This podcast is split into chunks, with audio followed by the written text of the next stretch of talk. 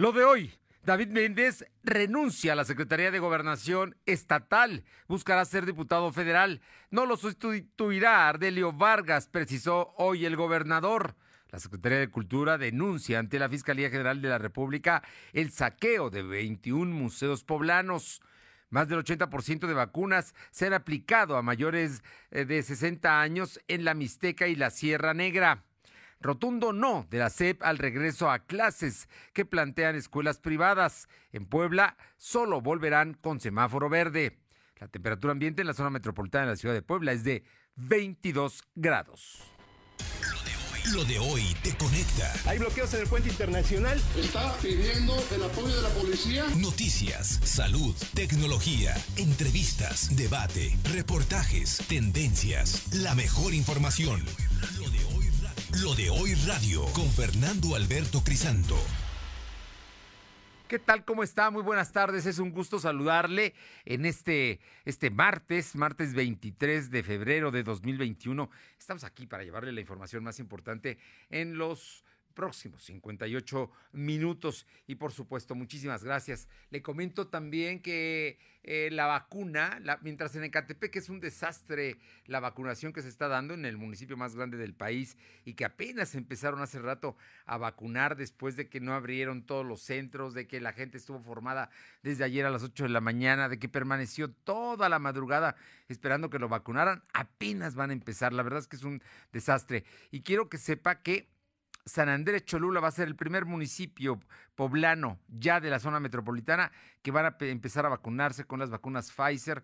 Esto será en los siguientes días. Hoy adelantó el secretario de Salud. Así es que se lo comentó porque los primeros fueron los de la Mixteca y la Sierra Negra. Ahora vienen acercándose a la capital. Van a ser concretamente en San Andrés Cholula, de acuerdo a la información que tenemos ya eh, registrada y que hoy, el día de hoy, dio a conocer el secretario de Salud. Por lo pronto, muchas gracias a todos los amigos de ABC Radio que nos sintonizan a través del 1280. Gracias por estar con nosotros también. Allá en la región de Ciudad Cerdán, en la que buena, en el 93.5, muchísimas gracias.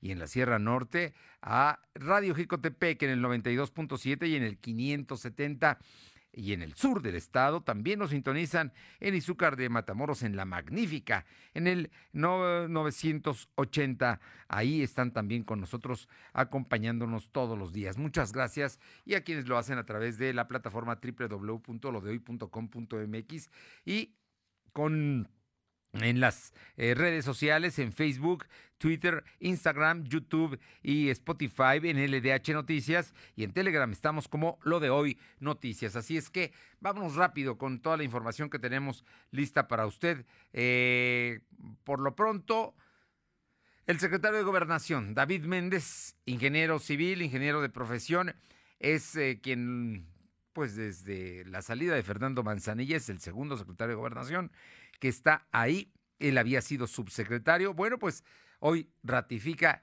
que ya ah, presentará su renuncia, mm, o si no es que ya la presentó y será válida, esto para que eh, quiere contender por una diputación federal. Así es que David Méndez se va, David Méndez Márquez, y no crea que Ardelio Vargas lo va a sustituir. No, el gobernador también hizo precisiones al respecto. Te escuchamos, Silvino, muy buenas tardes. ¿Qué tal? Muy buenas tardes. Pues comentarte que el secretario de Gobernación, David Méndez Márquez, dio a conocer que buscará participar en la contienda electoral de ese 2021. Por ello, en próximos días abandonará su cargo para lograr obtener una candidatura a Diputación Federal representando a Morena. El secretario aclaró que el tema de abandonar su cargo para competir ya fue planteado ante el gobernador. Enfatizó que su decisión fue tomada de una evaluación tanto personal como política, además con el objetivo de dar continuidad al proyecto de la cuarta transformación que impulsa el presidente Andrés Manuel López Obrador. En el uso de la palabra, el gobernador Miguel Barbosa Huerta aclaró que la designación de Ardelio Vargas es como subsecretario y no va a ascender a titular de la Secretaría de Gobernación. Para concluir, comentó que la decisión de David Méndez de abandonar su cargo representa equidad y respeto a las leyes electorales. Sin embargo, no adelantó quién lo va a estar sustituyendo. La información. Bueno, pues ahí está, más claro, se va eh, David Méndez Márquez, me imagino que va a haber cambios en la Secretaría de Gobernación, él tiene un equipo muy importante eh, de asesores y de gente que está con él. Seguramente habrá modificaciones en la estructura de gobernación, pero queda como subsecretario Ardelio Vargas y ya se sabrá quién lo sustituye más adelante. Oye, y el día de hoy también hubo uh, un asunto muy, muy importante. El eh, arquitecto, doctor eh, Sergio Vergara Verdejo, secretario de Cultura, hizo una serie de acusaciones que no se quedan en acusaciones, que yo creo que van más allá nada más de denunciar que hubo corrupción. No, hay denuncias formales presentadas ante la Fiscalía General de la República y ante la Secretaría de la Función Pública por excesos y abusos en temas de pues mm, para empezar el robo el robo del arte de 21 museos que hay en Puebla, ¿no? Y, y, todo todo lo que se está descubriendo, el hecho de que hayan mutilado incunables, pues son verdaderamente delitos federales graves. Te escuchamos, eh, Silvino.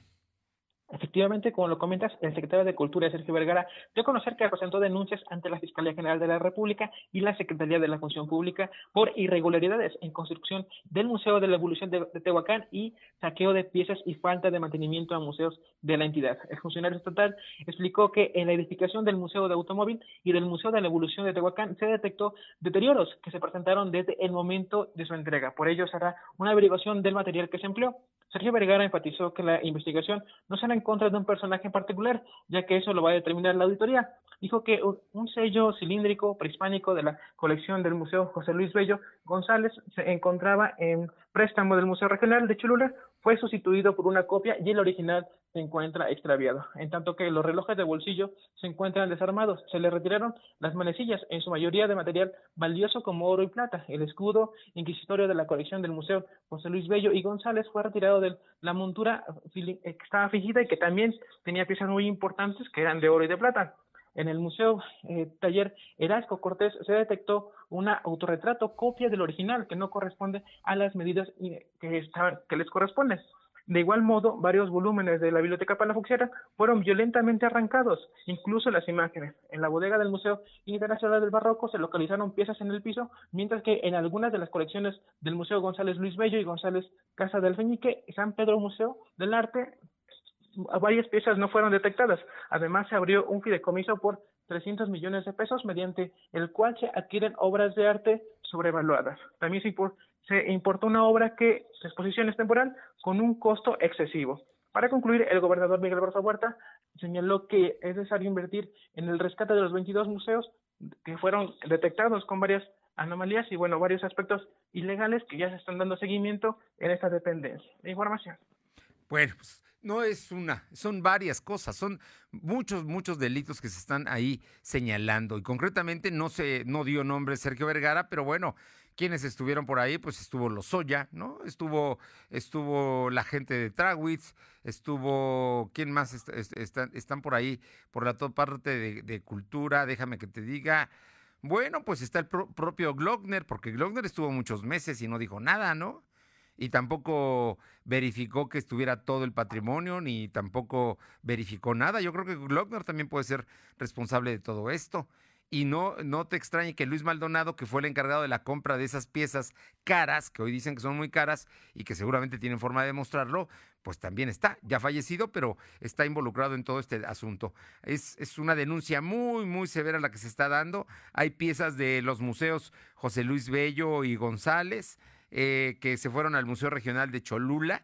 Situación es un museo estatal y pasaron a un museo federal, tema que no, que no es posible. Eh, de bolsillo que están desarmados. Se les retiró la caja o las manecillas, gravísimo. En el Museo José Luis Bello fue retirado la montura de filigrana de oro que tenía eh, precisamente el escudo inquisitorial de la colección. Este, no, no, bueno, pues todo lo que todo lo que estás diciendo en el Museo Erasto Cortés se detectó un autorretrato, copia del original que no corresponde a las medidas inventariadas, así como un grabado, este, bueno, y todo esto, te digo, llega hasta Glockner, ¿eh? Ahí, ahí habría que ver hasta dónde está involucrado el anterior secretario de Cultura. está este, arrancando hojas de texto imágenes que afectan las encuadernaciones en la Palafoxiana. En el Museo Barroco se localizaron piezas en el piso, algunas de las colecciones del Museo José Luis Bello y González Casa de Alfeñique y San Pedro Museo del Arte. Por eso te digo, ¿y Glockner dónde estuvo? Porque él fue secretario de Cultura varios meses, ¿no? O sea que el tema, el tema va a dar, va a dar para mucho. Así es que vamos a ver hasta, hasta dónde se llega y ahora le toca a la federación, porque está en la Fiscalía General de la República. Muchas gracias. Buenas tardes. Son las 2 de la tarde con 10 minutos, 2 con 10 minutos y vamos con mi compañera Aure Navarro para que nos comente, porque el día de hoy había trascendido que iban a denunciar, o no sé si denunciaron, a Edgar Garmendia, que es eh, secretario general del partido en función de presidente de Morena, eh, por venta de eh, candidaturas, candidaturas que todavía no se han asignado, pero dicen que las estaba vendiendo. ¿Qué dice Edgar Garmendia de esto, Aure Navarro? Buenas tardes.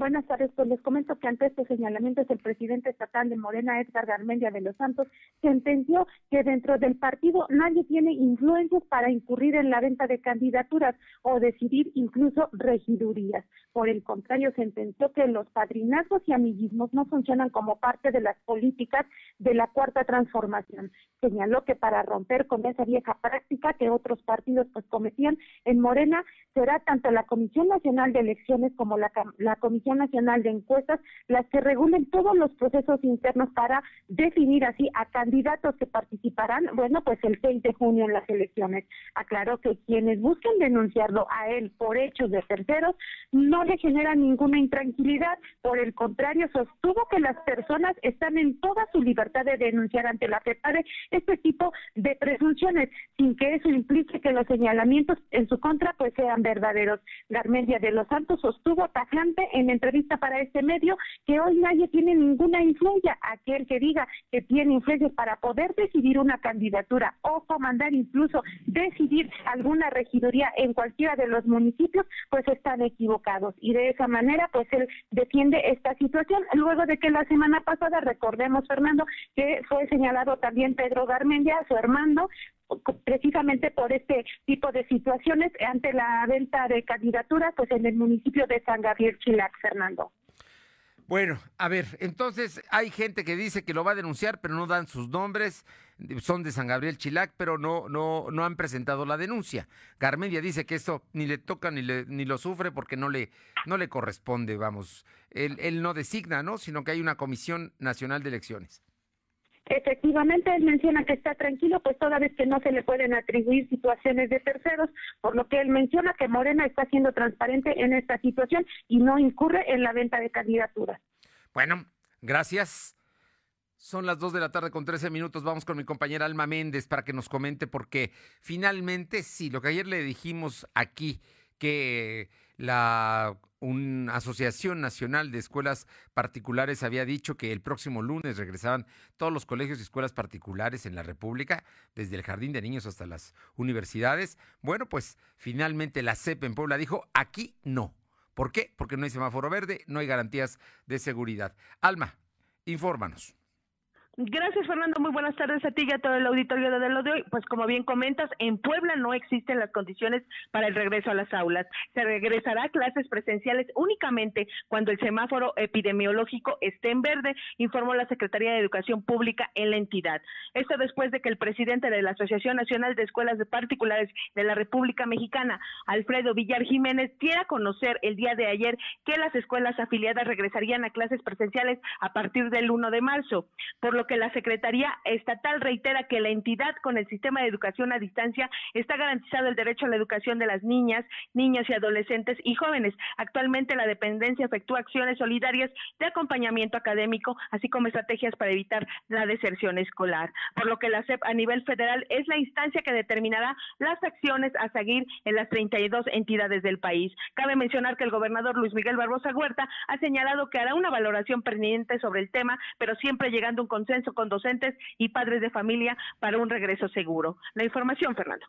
Bueno, así es que no hay absolutamente en este momento ninguna oportunidad de que el próximo lunes regresen las escuelas privadas de ningún nivel a clases aquí en el estado de Puebla. Así es, Fernando, tal cual lo comentas, ninguna de las escuelas particulares, incluso nosotros estuvimos haciendo ahí algunas investigaciones y efectivamente muchas de las escuelas decían que ellos se rigen conforme a lo que les diga el gobierno del estado y la autoridad sanitaria, por lo que descartan este regreso a clases de manera presencial. Muy bien. Oye, y por otra parte, la arquidiócesis ratificó que el próximo domingo sí habrá misas y va a abrir de martes a domingo.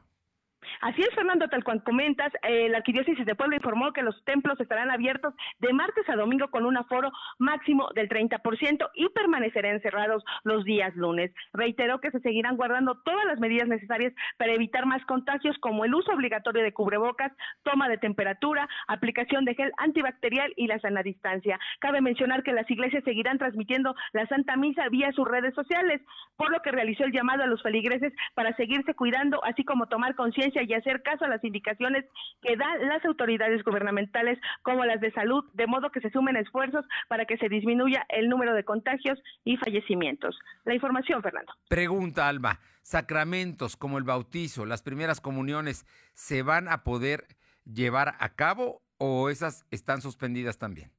Comentarte, Fernando, anteriormente ya la arquidiócesis había dicho que tenía una agenda de este tipo de eventos y comentarte que a lo máximo asisten cuatro personas, ya sea en el caso de bautizo, bueno, es el niño bautizado, los papás y los padrinos, no existe más gente, pero estos eventos son bajo agenda, no se puede hacer de manera, eh, bueno, no pueden ir los familiares como anteriormente se manejaba, todo es bajo agenda y bueno, pues obviamente con una autorización por parte de la arquidiócesis. Te, te, lo pregunto porque si va a haber misas los domingos, mucha gente aprovechaba la misa precisamente para que fuera la primera comunión de sus hijos y, y también para los bautizos. Pero bueno, estar, estamos atentos y ahora ya sabemos que es bajo agenda de cada una de las parroquias. Muchas gracias. Así es, Fernando. Seguimos el pendiente. Y vámonos rápido con mi compañero Silvino Coate porque hoy finalmente el gobernador eh, Luis Miguel Barbosa da a conocer ya que de acuerdo con la SEDATU se van a llevar las, a cabo las obras en el Zócalo y también a Malucan. Son cuatro obras las que tiene la SEDATU para, para eh, mejoramiento de la infraestructura de la capital, ¿verdad, Silvino? Más allá de, de lo, los conflictos con la presidencia municipal, no, es con la SEDATU que ya se llegó a un acuerdo. Efectivamente, esta mañana el gobernador Miguel Barroso Huerta anunció que la SEDATU presentará ante la Administración Estatal la información oficial sobre las obras que van a hacer, van a hacer en cuatro, en cuatro lugares y bueno, hasta el momento únicamente van a poder hacer eh, tomas topográficas en lo que se presenta la documentación. El titular del Poder Ejecutivo comentó que la semana pasada se reunió con el representante de la SEDATU, Román Mayer, para hacer la primera presentación de documentos al gobierno del Estado sobre los solicitudes del permiso. Además, establecieron acuerdos por escrito. Comentó que la SEDATU se comprometió a que en un mes cumpliría con toda la documentación, por ello no podrán arrancar las obras en este momento. Enfatizó que la SEDATU tiene interés en que el conflicto social que existe por la remodelación del mercado Amalucan se resuelva. Por ello, la administración estatal tendrá que intervenir.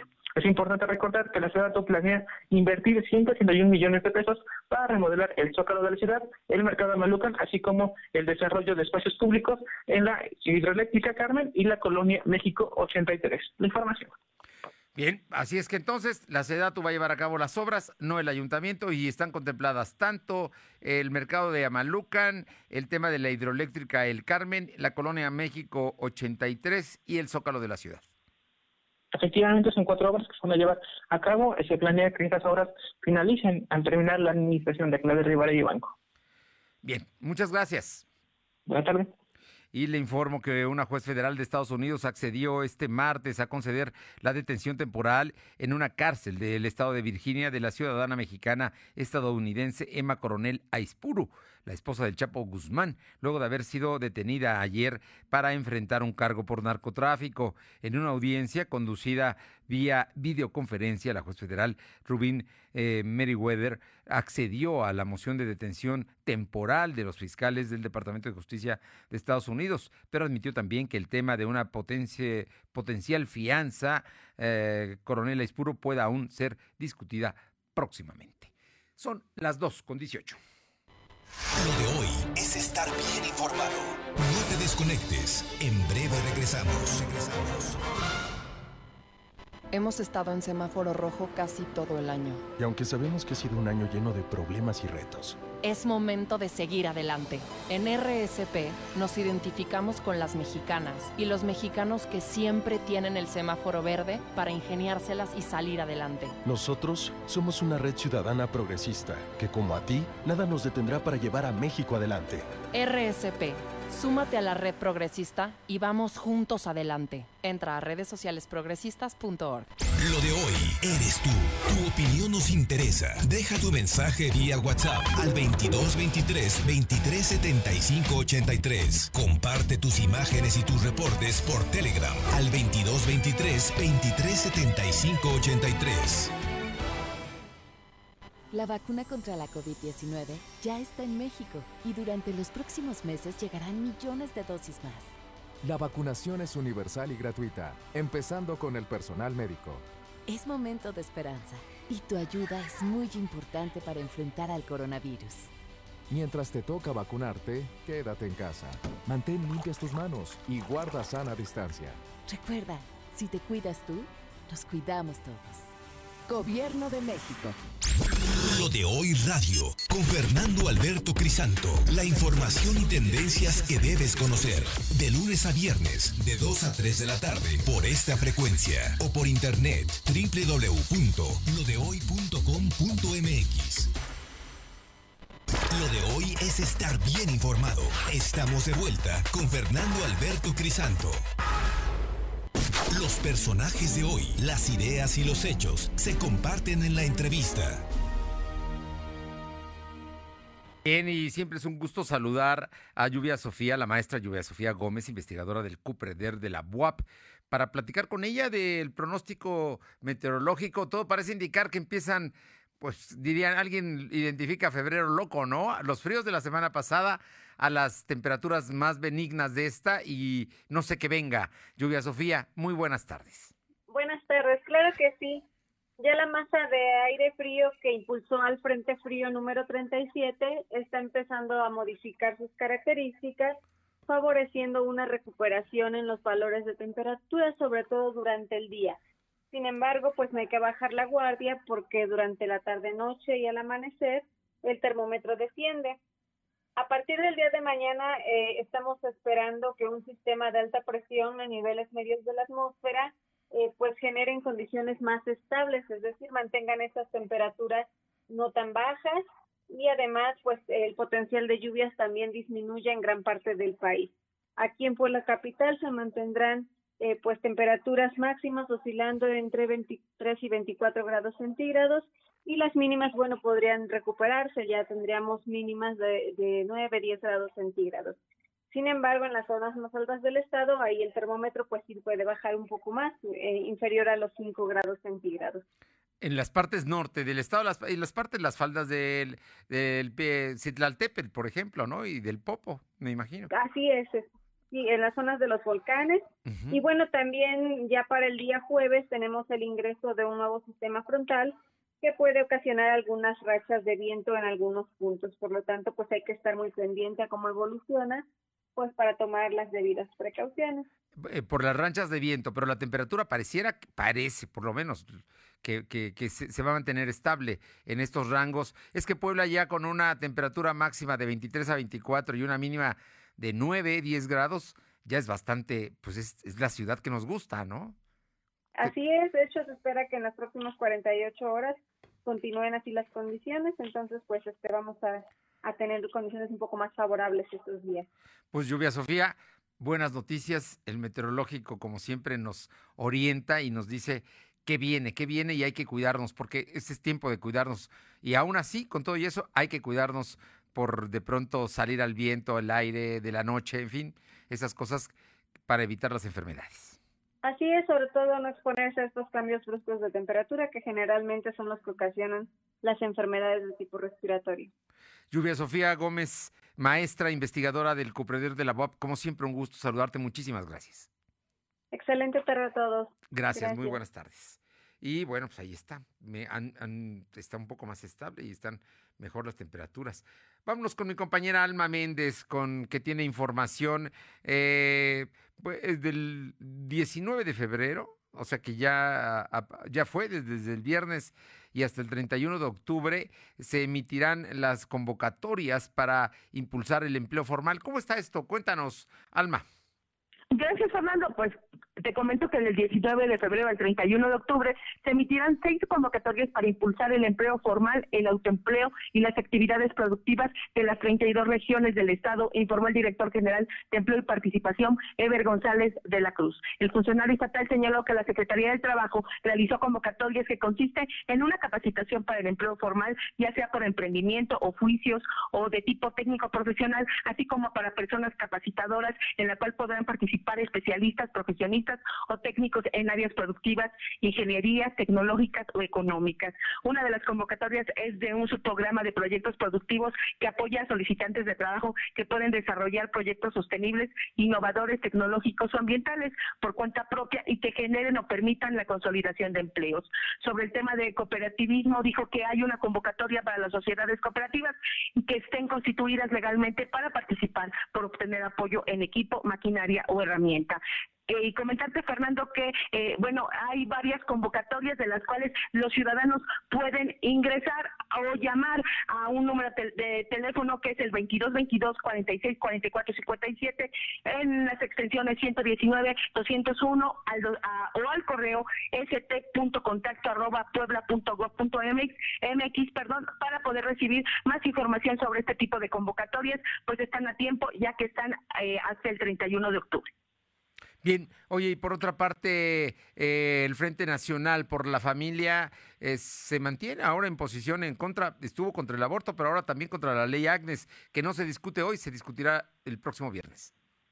Pues comentarte, Fernando, que el Frente Nacional por la Familia de Puebla reiteró su petición a los diputados locales de dar prioridad a temas como la seguridad, educación, salud y trabajo y no eh, con temas como la ley ACNES. A través de sus redes sociales, la presidenta Fabiola Tepop hizo llamado a la ciudadanía a expresarse por plataformas para exigirle a los congresistas que no se debe imponer una ideología ajena a sus principios. Reiteró que para la elección que se llevará a cabo el 6, eh, el domingo 6 de junio, la sociedad civil dará un voto duro y castigará a quienes promueven este tipo de leyes que no son de beneficio a los poblanos. Cabe mencionar, Fernando, amigos del auditorio, que la directora del Instituto de Derechos Humanos, Ignacia Yacuria, de la Ibero, Rosario Ambride González, mencionó que la importancia de la población de la ley ACDES radica en el reconocimiento formal y material de los derechos humanos de las personas transgénero, principalmente su derecho de identidad de género y a la personalidad jurídica. En entrevista para lo de hoy, Ambride González señaló que existe una importancia vital con el derecho a la igualdad y a la no discriminación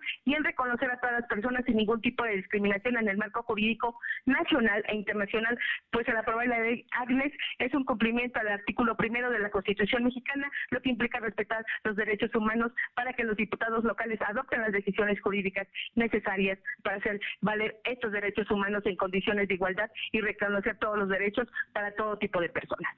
La información, Fernando. Gracias. Y por su parte, el presidente Andrés Manuel López Obrador eh, publicó en el diario oficial de la Federación el decreto mediante el cual se expropian 115 hectáreas aledañas a la base aérea militar de Santa Lucía, que servirán como amortiguamiento acústico y de seguridad para el nuevo aeropuerto Felipe Ángeles por los eh, terrenos expropiados que pertenecen a los municipios de Tecamac, Nextlalpan y Melchor Ocampo, el gobierno federal pagará un total de 33 millones 251 mil pesos. Vamos con mi compañera Aure Navarro para que nos dé información, porque diputados locales se están promoviendo los pueblos mágicos. Te escuchamos, Aure. Efectivamente, diputados locales buscan que presidentes municipales de los 10 pueblos mágicos inicien una campaña Te quiero bello porque eres mágico, que consiste en garantizar el retiro al 100% de la basura que es abandonada en las de estas demarcaciones. En Comisión Especial de Pueblos Mágicos para su Desarrollo Económico, Turismo y Social, la diputada Guadalupe Muciño Muñoz pidió que esta campaña aplique en Cholula, Jicotepec, Pahuatlán, Tetela de Ocampo, Atlisco, Zacatlán, Tlatauquitepec, Huauchinango, Chignahuapan y Coetzalan del Progreso, Realizó que la intención pues es recuperar poco a poco la presencia del turismo local y también nacional que ha dejado de visitar estos lugares precisamente por estar en emergencia sanitaria por COVID-19, Fernando. Bueno, pues ahí, ahí está el asunto sin duda, sin duda se requiere promover a los pueblos mágicos. Oye, y por otra parte, ¿qué pasó hoy con el tema Blanca Alcalá? Hoy apareció en sus redes una serie de mensajes verdaderamente extraños, ¿no? Para una política como ella, profesional, pero después hizo una, ella misma sacó una aclaración, tarde, pero sacó una aclaración. Cuéntanos, Aure. Efectivamente, en un acto de incongruencia, la militante del PRI, Blanca Alcalá Ruiz, agradeció al partido por la plurinominal y enseguida arremetió contra la dirigencia nacional y como gracias a los migrantes pues ha obtenido cargos importantes a lo largo de su vida. Por medio de su cuenta oficial de Twitter, la exalcaldesa de Puebla publicó una serie de mensajes en los que se logra leer que admite no tener nada que ver con el tema de migrantes y aún así llegará a la Cámara de Diputados gracias a ellos. Incluso hace mención que ese logro se daría a costa de otros perfiles periodistas con más trabajo y cerca a la comunidad migrante eh, ella misma. bueno, y de esto, Fernando, comentarte que una hora después de estas publicaciones, Alcalá Ruiz pidió la intervención de la policía cibernética, ya que considera que este hackeo es producto de un ataque en su contra. Aclaró que las descalificaciones en contra del partido en el que ha militado por años no corresponden a su sentir y mucho menos a su actuar como priista. Y pues de esta manera aclara que sus sus redes oficiales fueron hackeadas, Fernando. O sea que fue hackeada y entonces se dijeron cosas que ella, bueno, hablaba mal incluso de los migrantes, que se supone es la base social de la, por la cual va a representar en el Congreso, ¿no? Como plurinominal. Efectivamente, Fernando, por eso es que caía en incongruencia, porque por un lado agradecía que le iban a dar la plurinominal y por otro lado arremetía en contra de su propio partido y pues de esta situación de los migrantes. Bien, gracias, Aure. Son las 2 de la tarde con 31 minutos, 2 con 31. Lo de hoy es estar bien informado. No te desconectes. En breve regresamos. Regresamos. Lo de hoy radio con Fernando Alberto Crisanto. La información y tendencias que debes conocer. De lunes a viernes, de 2 a 3 de la tarde, por esta frecuencia o por internet www.lodehoy.com.mx. ¿De qué estás hecho México? Recuerda la fuerza de la gente que te fundó. En ti está el espíritu de la lucha, no por elección, sino por consecuencia. No elegimos ser guerreros.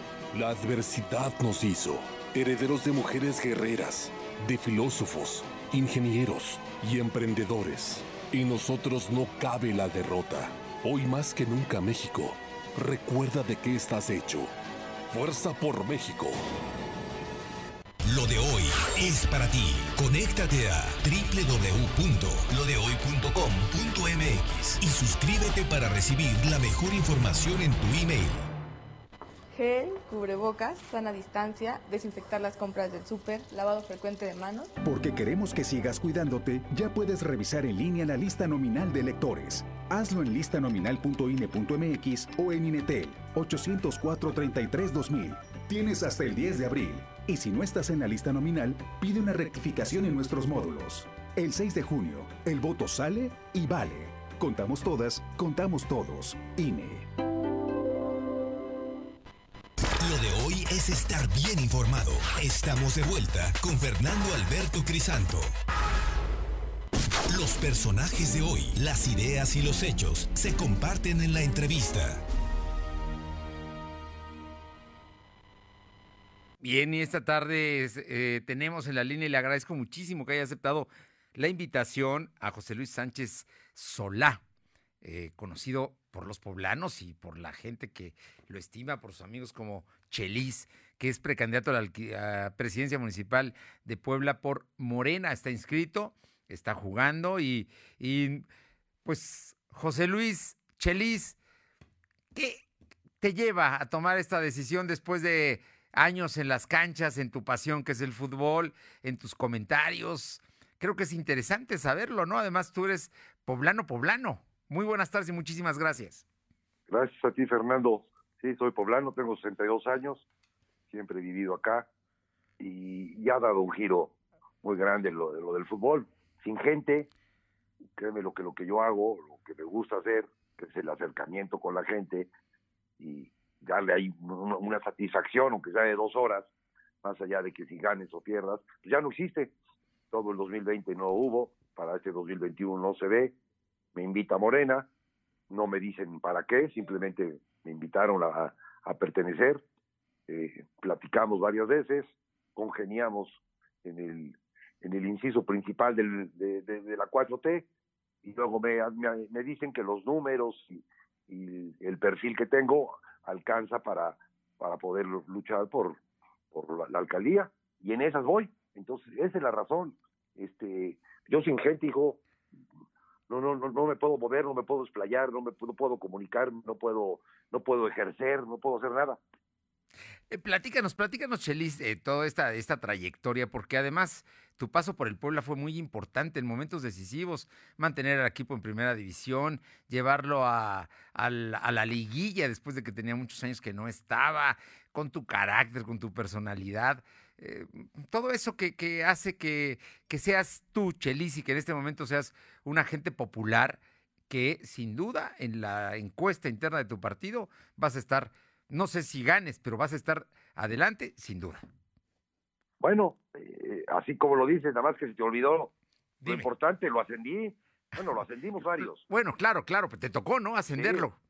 Sí, sí échale, échale ganas, así no, nada más me dejas como que lo mantuviste, ¿no? Y lo, lo, lo, ascendimos y, y, y, luego luchamos por permanecer y luego tuvimos dos éxitos. Te, me, me identifico muy fácil con la gente porque porque yo soy uno más de esa gente. Yo desde el 64, 65 voy a los partidos del Puebla con mi jefe, que en paz descanse. Y entonces soy uno más de los que sienten en la tribuna y que de cualquier manera me agarraron de la cabeza y me pusieron en un banquillo para, para dirigir. Entonces conozco perfectamente lo que a la gente de Puebla le gusta.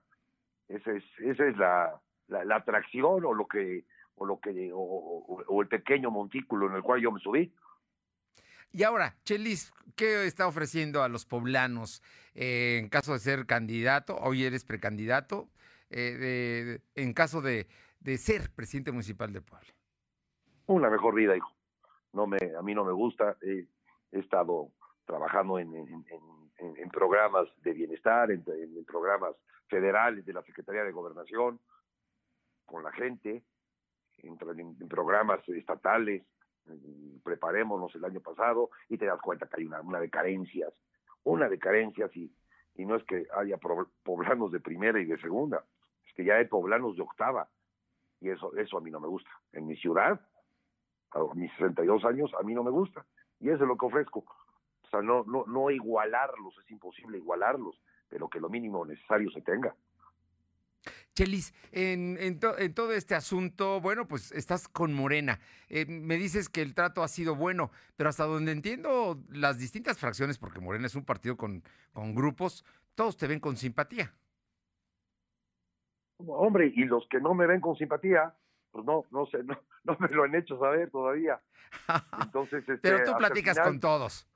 Yo, yo estoy con todos, sí, sí entiendes que hay estos movimientos y más en una competencia interna, pues hay, hay, hay muchas corrientes y al final de cuentas, este, yo lo, mis únicos votos es que la institución, que a todos nos da chance, porque nos da chance, no salga maltrecha.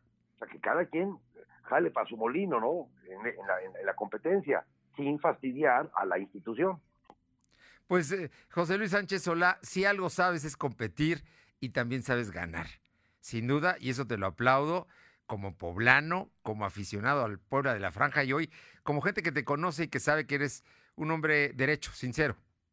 Así soy, así soy, así me voy a morir y, y esperamos los tiempos. Sí, los tiempos de ellos son totalmente diferentes a mis tiempos, pero bueno, te tendrás que acostumbrar, hijo. José Luis Sánchez hola, qué gusto saludarte y seguramente espero que pronto nos volvamos a encontrar. Fernando, un abrazo y gracias por marcar. Estoy para servirte. Buenas tardes. Buenas tardes, fuerte abrazo.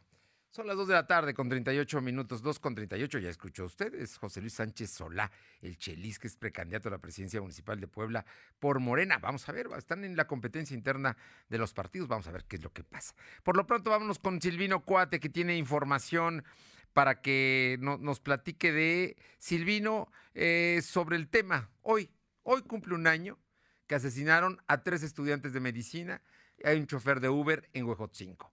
Hoy, un año. Un año después hay gente en la cárcel, pero todavía no hay sentencia.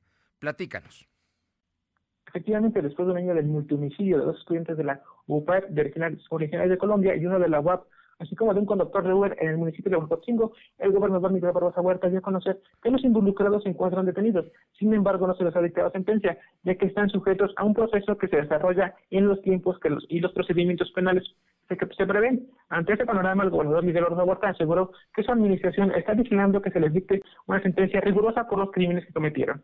Barbosa Huerta recordó que se cumple un año del lamentable homicidio en contra de los estudiantes y de un conductor Uber. Por ello, su administración no baja la guardia en el combate al crimen organizado. Eh, para prueba de ello es que actualmente están detenidos Pablo de Jesús N., Ángel N., Lizeth N. y Felipe N., alias el Piruli, líder de esta banda, quienes fueron los responsables de este crimen. El titular del Poder Ejecutivo realizó un llamado a los padres de familia para que tengan buena comunicación con sus hijos y poder prevenir algún incidente.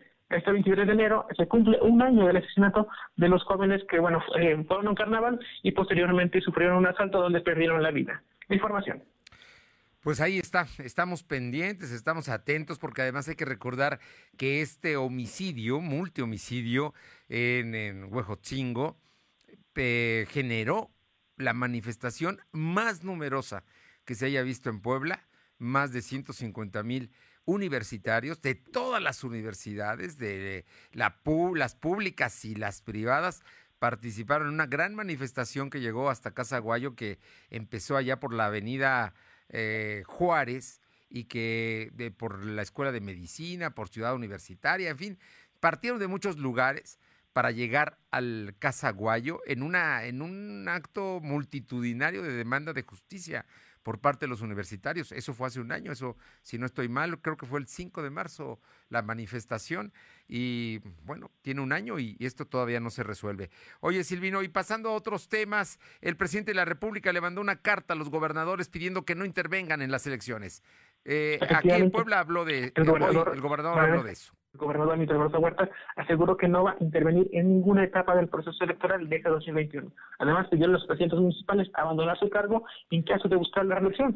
Barbosa Huerta exhortó a los ediles que dejen denunciar e inaugurar obras para promoverse, además de no intervenir en la contienda electoral. En ese mismo sentido, el mandatario poblano se dijo estar a favor del acuerdo nacional que propuso el presidente Andrés Manuel López Obrador para que los mandatarios no intervengan en los próximos comicios.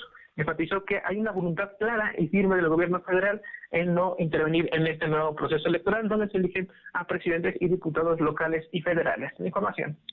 Bien, oye, por otra parte, eh, ya se lleva el más del 80% de vacunas en Puebla y viene la Pfizer. Esta semana llegará a Puebla y va a ser para los mayores de 60 años de San Andrés Cholula. Efectivamente, el secretario de Salud, José Antonio Martínez García, de conocer que de acuerdo al último corte se han aplicado 35.510 dosis de la vacuna AstraZeneca a adultos mayores de la Mixteca Poblana y de la Sierra Norte. Este número de vacunación aplicada representa el 81% de las 42.550 dosis que llegaron a Puebla la semana pasada. El secretario comentó que la segunda dosis de esta farmacéutica se puede aplicar hasta en un plazo de tres meses. Por ello, quienes fueron vacunados tendrán tiempo para recibir la segunda dosis. Respecto a la dosis de Pfizer, explicó que este martes llegarán 24.525 dosis. Del total, 6.825 serán para el personal de salud que está en la primera línea de batalla, mientras que 6.890 dosis serán para médicos y enfermeras de los hospitales privados y de la Cruz Roja, en tanto que 10.810 serán para adultos mayores y la distribución va a empezar en el municipio de San Andrés Cholula y las demarcaciones con eh, difícil acceso y que se encuentren en un alto nivel de migración. La información. Bueno, pues ahí está. Entonces van a, van, va a continuar la vacunación. Ya llegaron más vacunas y van, van a empezar con la segunda dosis del sector salud y también los adultos mayores, que si, si, eh, si no estoy mal, va a ser allá en San Andrés Cholula. Efectivamente, y todas las demarcaciones que son de difícil acceso y con un alto nivel de marginación. Bueno, oye, y por otra parte, eh, Silvino, la Secretaría de Salud dio hoy el registro 100, creo que es el día que menos, menos contagios ah, se han registrado en las últimas 24 horas. Comentarte que la Secretaría de Salud registró 100 nuevos enfermos de coronavirus. En comparación con la data de ayer, son 31 casos menos. En esta, con esta cifra, se alcanzan los 70.000 acumulados. Según el secretario de Salud, José Antonio Martínez García, también se registraron 30 defunciones. Con este número se alcanzan los 9.154 fallecidos por coronavirus. El funcionario total comentó que hay 937 casos activos distribuidos en 71 municipios. Además, 960 pacientes están hospitalizados, solo 137 requieren ventilación mecánica. Efectivamente, los 100 contagios que se registraron son la cifra más, es la cifra más baja que se ha registrado durante este nuevo año, Fernando. Oye, finalmente, nada más dame los dos hospitales, porque el día de hoy en la mañana, en el informe que le dieron, en donde estuvo presente en la mañanera del presidente López Obrador y estuvo el presidente de Argentina, eh, eh, Fernández, Arturo Fernández, se dio a conocer el día de hoy que Puebla es el segundo estado con más hospitalizados por COVID. Estamos cerca del 70%, entre el 60 y el 70%, solamente abajo de la Ciudad de México. Pero de eso habló hoy el secretario Martínez García y dame nada más los dos hospitales donde hay mayor ocupación, Silvino. Efectivamente, en esta ocasión el secretario comentó que los hospitales donde tiene mayor eh, ocupación es el de Atlisco, que se encuentra con el 70% de ocupación. También por debajo les encuentra el de la Margarita, con el 87%. Y bueno, de fuera de eso, la mayor parte se encuentra entre el 60 y 65% de ocupación. El tema de la zona conurbada incluso también está por debajo del 60% y los únicos dos son los que te mencionaba, de la Margarita que tiene el 87%, que es el más alto. Sin embargo, fuera de ahí, todos los demás están por debajo del 60%, Fernando. Bueno, el de Tehuacán tiene el 75%, pero bueno, ahí, ahí están los más altos y eso hace que Puebla sea el segundo estado de la República con más, con más eh, eh, personas hospitalizadas por COVID. Muchas gracias. Buenas tardes.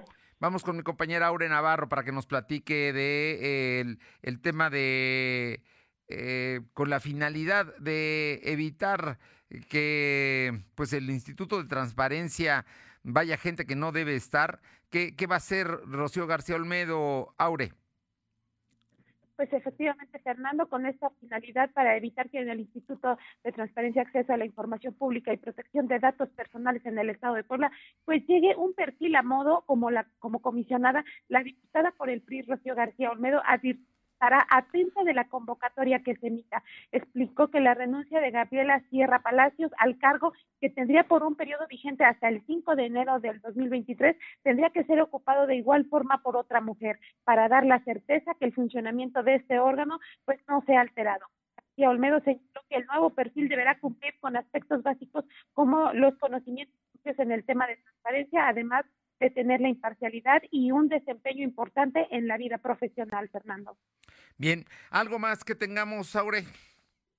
Sí, les comento que la discusión que se está a la espera de que ocurra o no, Fernando, sobre la ley Agnes en el Congreso local, pues ha desencadenado desde la colocación de una serie de banderas representativas de colectivos feministas y comunidad trans por estar a favor del tema, hasta pronunciamientos de rechazo a esta ley por parte del diputado Héctor Alonso Granados, tema del que dijo el congresista solo se pierde el tiempo. Los colectivos en favor de la ley de identidad autopercibida levantaron la bandera en diversos puntos de la ciudad, como el a la bandera, el mausoleo Ignacio Zaragoza en la zona de Fuertes, así como en la Fiscalía General del Estado, el Zócalo y el Parque Juárez, entre otros puntos, Fernando. Ellos señalan que el dictamen está bien realizado en todos los aspectos, por lo que es constitucional y espera que sea aprobada pues esta deuda histórica. Mientras que en sesión virtual del Congreso, el diputado Héctor Alonso arremetió contra el líder del Congreso, Gabriel Diestro Medinilla, acusando que por intereses de llegar a la alcaldía de Puebla excede sus funciones y promueve violencia de género contra Claudia Rivera Vivanco, además de legislar solo para grupos como la comunidad trans. Incluso que la ley Agnes es una tarea que no solamente se debe de tomar en estos momentos, sino que también se debe de legislar para los derechos ciudadanos de carne y hueso, Fernando. Bueno, pues ahí está, pero no, no está hoy, no está agendada, ¿no? La discusión de la ley Agnes, ¿o sí? Sí, sí está agendada, ah, Fernando. Está agendada hoy. Fernando se, Así es, se encuentra en el punto número 16, sin embargo, comentarte que la comisión apenas se ha desarrollado en el punto número 6, le restan alrededor de 15 minutos a esta a esta sesión virtual que se realiza en dado caso de que los diputados pues determinen seguir discutiendo lo que es eh, la orden del día se estaría abordando ya lo que es la ley no se pasaría a jueves. Bueno pues puede o sea que puede pasarse en el día de hoy puede pasarse y si no trasladarse a la siguiente sesión Así es, Fernando. Muchas gracias. Gracias. Y vámonos con mi compañera Alma Méndez porque hoy se forma un frente sindical. Platícanos, ¿de qué se trata?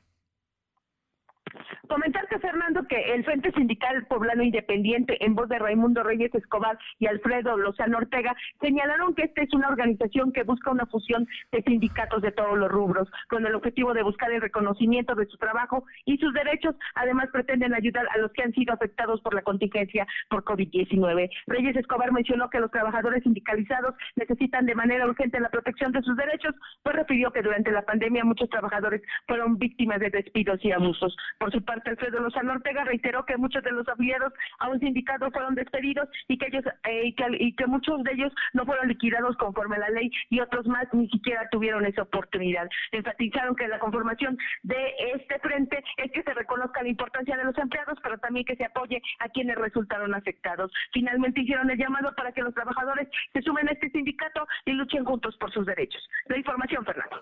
Bien, Oye, y por otra parte, el Consejo Coordinador Empresarial habló hoy de una campaña eh, de sanitización especial. Así es, Fernando, el Consejo Coordinador Empresarial lanzó la campaña Jornadas de Desinfección Sanitizando Puebla para apoyar en el combate de la pandemia de COVID-19 y garantizar la continuidad de la reactivación de la economía local. El presidente Ignacio Larcón Rodríguez Pacheco precisó que esta campaña arrancará el próximo martes 2 de marzo en el estacionamiento del Centro Comercial Esplanada Puebla para sanitizar unidades de transporte público debido a que es uno de los principales focos de contagio por la saturación con la que circulan. Señaló que en una primera etapa buscarán sanitizar 10.000 unidades del transporte público y reiteró el sector que el sector privado está comprometido en ayudar a la protección de la salud de los poblanos ante la gravedad de la emergencia sanitaria, por lo que han eh, venido haciendo esfuerzos como el reparto de cubrebocas y gel antibacterial. La información, Fernando. Bueno, pues ahí está el asunto la sanitización de las unidades de transporte público, que es uno de los elementos donde más se pueden dar los contagios, ¿no? Por eso hay que mantener la sana distancia, el uso de cubrebocas y cuando se puede el, lavado constante de las manos, ¿no? O, llevar algo para, para limpiarse las manos, especialmente, te digo, en el uso del transporte público. Muchísimas gracias. Seguimos el pendiente. Son las 2 de la tarde con 50, 2.50. Lo de hoy es estar bien informado. No te desconectes. En breve regresamos. Regresamos. ¿Qué música escuchas? ¿Cómo te entretienes? ¿Y qué compras? A todos nos gusta tener opciones y hoy más que nunca queremos poder elegir cómo gastar mejor nuestro dinero. De esto y más puedes escribir en el premio COFESE de ensayo. Si estudias universidad, haz un ensayo sobre competencia económica. Puedes ganar hasta 70 mil pesos.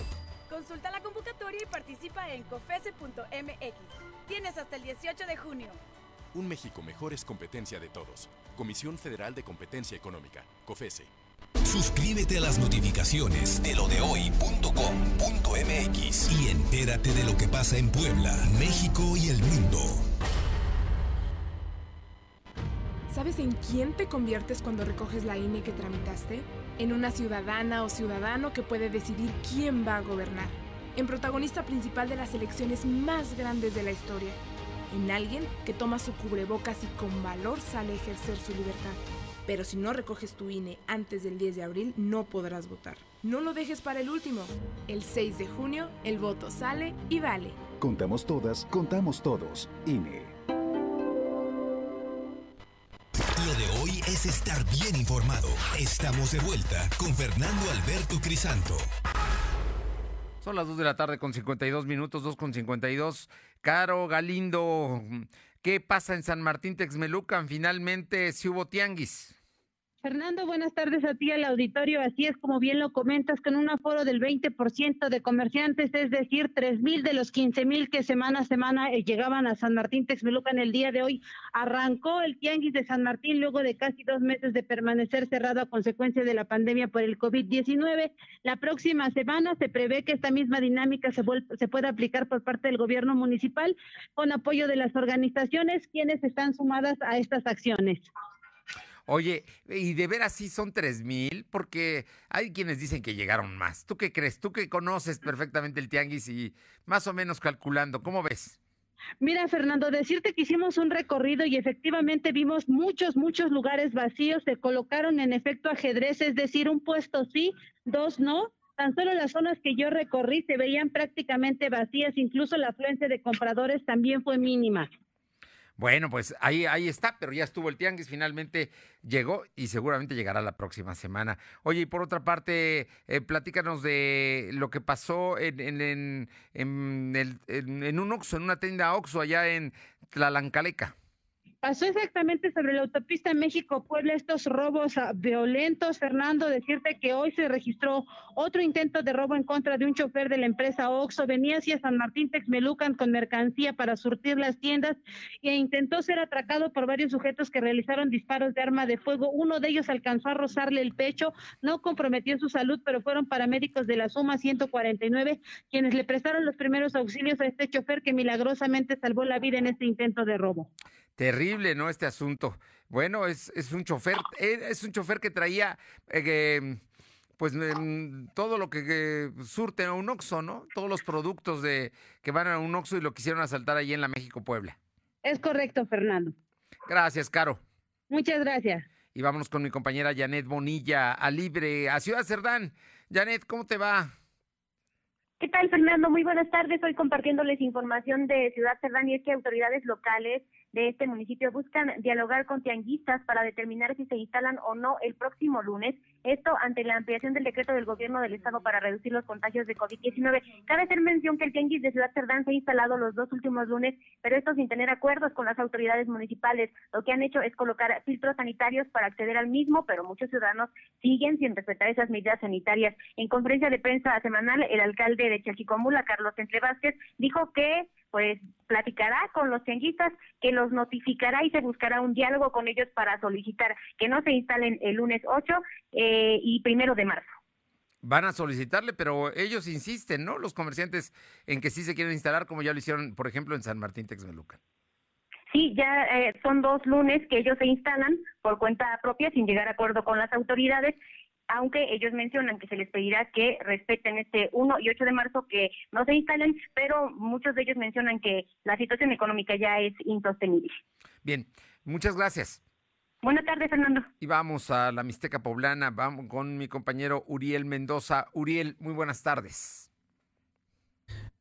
Fernando, en más información ahora en la nota policíaca, pues un carnicero mató a navajazos a la expareja de su esposa, esto pues aquí en el municipio de Izúcar de Matamoros, así lo han señalado como el responsable de este asesinato registrado durante la mañana de este martes, específicamente en la colonia El Jardín, aquí en esta demarcación, cuando se registrara el asesinato de Alfredo N de 54 años de edad. Esto pues bueno, lo informó una fuente policíaca. De acuerdo a versiones de los habitantes, el hombre regresaba a su casa cuando encontró a la expareja de su esposa y comenzaron de manera inmediata pues una discusión llegando al punto de subir el tono de las palabras, lo que derivó que el agresor pues bueno sacara a relucir una navaja, con lo cual le asentó pues varios navajazos a su, a su víctima, esto en la zona del cuello.